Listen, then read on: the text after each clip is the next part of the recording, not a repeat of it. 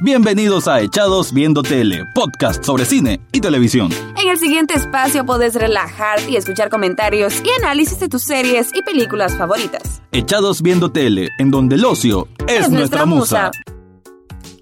Bienvenidos a un nuevo episodio de Echados Viendo Tele. Les habla Rafael Echado y vamos a hablar hoy, como siempre, de una crítica, una opinión, un review sobre una serie o una película. En este caso voy a hablar de la sexta temporada de Orange is the New Black. Quiero decirte que esta serie siempre me ha gustado mucho, le he tenido un cariño muy propio, muy especial. Ya son seis temporadas, es que es increíble, es increíble a veces cómo pasa el tiempo cuando uno está en este mundo del, del ocio, del disfrute de la televisión y del cine, del séptimo arte. Y Seis años, seis años en que han estado ahí, quizás no con el reconocimiento que quisieran sus productores, porque los premios que han ganado han sido mínimos comparados a otras grandes series que han existido en estos últimos seis años, pero creo que es de las apuestas de Netflix más originales y que se mantiene ahí todavía tratando de dar un mensaje distinto a la enorme palestra, al enorme menú que existe en las series de televisión actual, creo que todavía tiene una voz propia que es importante que exista todavía y que sobre todo dé espacio al talento femenino, sobre todo con este caso, ¿no? De que en Hollywood o en el mundo de la televisión inclusive hay mucha diferencia entre lo que es la, los salarios, porque un varón que que trabajen en cualquier serie o película por lo general gana más que las mujeres, pues bueno, aquí el elenco es principalmente de mujeres y por ende tienen mucha más cabida, mucha más enfoque y, y pueden resaltar pues mucho mejor su talento.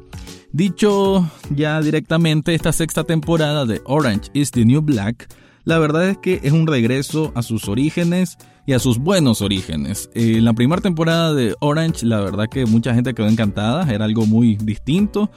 Mantengo, todavía es algo distinto por su temática y por eso que mencioné antes del casting de solo de mujeres, o la mayoría mujeres.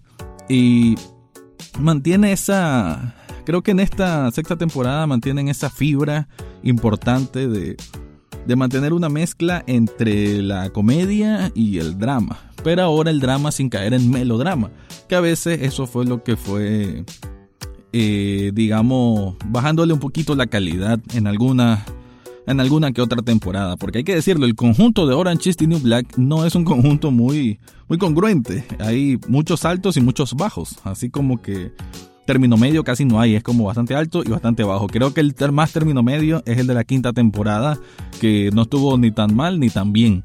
Aún así, creo que entonces en esta sexta temporada sí logran recuperar un poco de esa esencia que las caracterizaba al comienzo y es una, un conjunto de tres episodios muy muy satisfactorios que estoy seguro que cualquier fanático de esta serie y que tal vez eh, había abandonado la esperanza de que se iban a recuperar, estoy seguro que les va a gustar muchísimo. Y bueno, a continuación les voy a dar un pequeño repaso sobre lo que es la temporada, así como una opinión más directa al respecto. En la mayoría de reviews que pueden leer por ahí, aciertan en que Orange is the New Black en su sexta temporada regresó a sus raíces. Así se siente debido a que tiene esa fórmula exitosa entre esos momentos de drama, tensión, con otros de comedia y ocurrencias propias de esta producción que increíblemente ya lleva 6 años con nosotros. La historia se desenvuelve en la prisión de máxima seguridad de Litchfield, que es muy diferente al campamento, entre comillas, que significaba estar en mínima seguridad. Por si no recuerdan, la razón de la que están ahí es porque ocurrió un motín en la temporada anterior, que resultó en la muerte de dos policías, incluyendo al terrible Piscatella, asesinato por el cual inculpan a Tasty, que mantiene su voz de protesta y de crítica social en esta temporada. Hay que decir que como ocurre normalmente en esta serie, hay múltiples historias y personajes que van desarrollando, pero esta vez, a diferencia de la quinta temporada, se toman mejor el tiempo, la forma o específicamente fortalecen el guion para que cada personaje tenga su momento íntimo, claro, unos más que otros. Dicho de paso, hay que mencionar que en esta ocasión les harán falta varias de las caras conocidas y populares de la serie, como Boo, Maritza, Norma, la mujer yoga y hasta la propia Allison, que si no recuerdan es la afroamericana que se convirtió a la religión musulmana. También por ahí vemos un breve cameo de una de las supremacistas blancas. A estas mujeres la han transferido a otras cárceles luego del motín. En cualquier caso, sus ausencias rápidamente son suplidas porque, aunque se reduce el elenco, asimismo se aumenta el tiempo de cada una de las presidiarias que están presentes para contarnos algo distinto. Y eso es lo que enriquece a Orange, tener mucho que contar de la vida de estas mujeres tan distintas y unidas por alguna mala decisión en sus vidas pasadas. Todas estas narrativas giran en un factor muy interesante y que mantiene la dinámica en los tres episodios, la enemistad marcada entre las divisiones que tiene esta cárcel, divisiones que son bloques A, B, C y D, cada uno con su propio apodo y en dos de ellos se encuentran cabecillas de pandillas internas, Carol y Barb, que para no hacerles spoiler, solo les diremos que tienen un pasado muy particular, divertido y cruel al mismo tiempo. Existe una ecuación de alta peligrosidad en esta cárcel, porque no se engañen, las cosas en máxima seguridad son mucho más rudas de lo que eran en el Litchfield original, sobre todo con un grupo de guardias que juegan al fantasy con las acciones de las prisioneras, un juego ingenioso, pero inhumano y denigrante. En esa guerra de pandillas y tráfico interno de drogas, introducen a otros personajes nuevos e interesantes. En primer lugar, Badison, una buscapleitos cuya actuación de la actriz que lo interpreta me gustó mucho. También Dari, quien se vuelve como la protectora de Daya, quien en esta temporada desgraciadamente sigue cayendo en el pozo, esta vez como consumidora de drogas. Es así que la división de bloques y esa guerra interna se mezcla con los conflictos que tienen las propias lichedianas. Algunas para salvarse de condenas mayores deben vender a sus compañeras, dejando así una pugna muy marcada entre Red y Frida, esta vieja bandida que lo que tiene de edad lo tiene de experiencia en la supervivencia carcelaria. La parte más sensible y de crítica al sistema es definitivamente el juicio de Tasty, a quien señalan directamente que mató a Piscatella, aunque en los primeros episodios nos muestra que fueron los guardias que entraron para liberar el motín y que ellos mismos buscaron cómo mentir para que acusaran a una de las presas. En ese apartado nos encontraremos con movimientos del Black Lives Matter y a un Caputo arrepentido por su trabajo como alcaide y queriendo hacer justicia con el corazón, así como las movidas frías y mezquinas del MCC o de la Dirección de Correccionales. El racismo, la crueldad policial y el uso de las encarceladas como cualquier cosa vuelve a surgir como una bandera de protesta. Pero no todo es drama, obviamente. Entre las partes más divertidas está Luschek estando al frente de unas clases de baile, para lo cual Gloria es la que le sirve de mucha ayuda. Está también el programa de radio o podcast, así es, los podcasts seguimos de moda, en que Flaca y Cindy son las conductoras. Obviamente atrás no queda Susan con sus alucinaciones, que en, el primer episodio son súper geniales, así como nuevas misiones que ella misma se autoadjudica, ¿no? Porque sabemos cómo su mente siempre eh, está tambaleando a otro ritmo. También están las interacciones entre Lorna y Nikki, sobre todo Nikki que siempre es muy especial por su forma de hablar, con mucho sarcasmo y con esa poesía urbana que siempre se luce en cada conversación en la que está.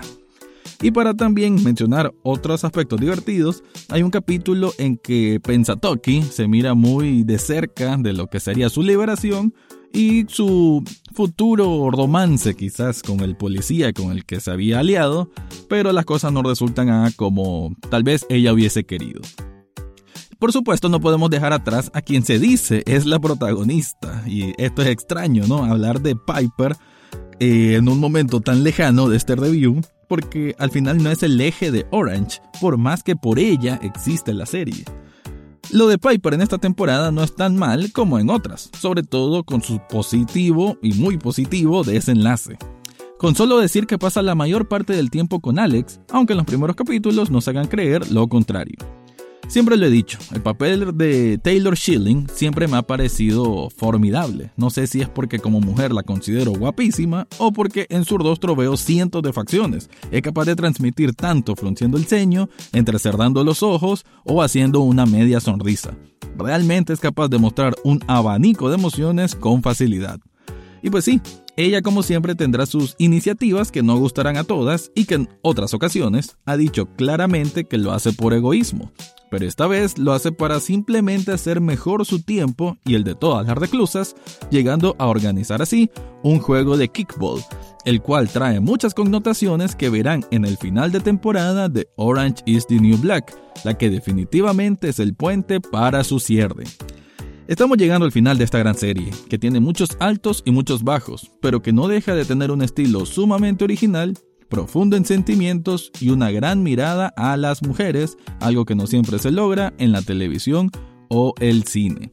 Con eso entonces voy cerrando lo que es este review sobre Orange is the New Black, su sexta temporada. Ahí puedes agregar de que hay capítulos muy especiales, hay desarrollos de personajes muy especiales, están los flashbacks, que siempre es una... Ha sido un elemento común en todas las temporadas de Orange, pero a veces lo han ocupado solo como relleno. Aquí no se siente tanto así, es un complemento de las situaciones actuales a como eran en su primera temporada. Y también hay muchos cambios de, de ánimo muy humanos, siento, porque no es como que esta es la mala, esta es la buena, sino que bueno, toda persona tiene su lado bueno, su lado malo. Al final todas son reclusas, algo malo hicieron, pero algunas quieren eh, retribuir de vuelta a la sociedad, quieren este, reinsertarse, ser mejores y otras pues que desgraciadamente siguen en ese mundo un poco criminal. Entonces vemos varias facetas sobre el caso, sobre todo el caso de, de María, si no me equivoco es el nombre, y ella pues sí sufre una transformación interesante, incluso se mete a lo que es la religión y pasa por muchos momentos, ¿no? Creo que es de mucha reflexión, si algo tiene esta temporada es que es de una increíble, increíble reflexión general, porque cada parte, cada diálogo que está exquisitamente escrito tiene un mensaje de trasfondo y por eso es que esta serie está tan bien, por eso es que sus tres episodios que son de una hora prácticamente cada uno pasan volando. Yo lo maratoneé y lo disfruté muchísimo. Así que con esto cierro mi review de la sexta temporada de Orange is the New Black. Y eso fue todo por hoy en Echados Viendo Tele.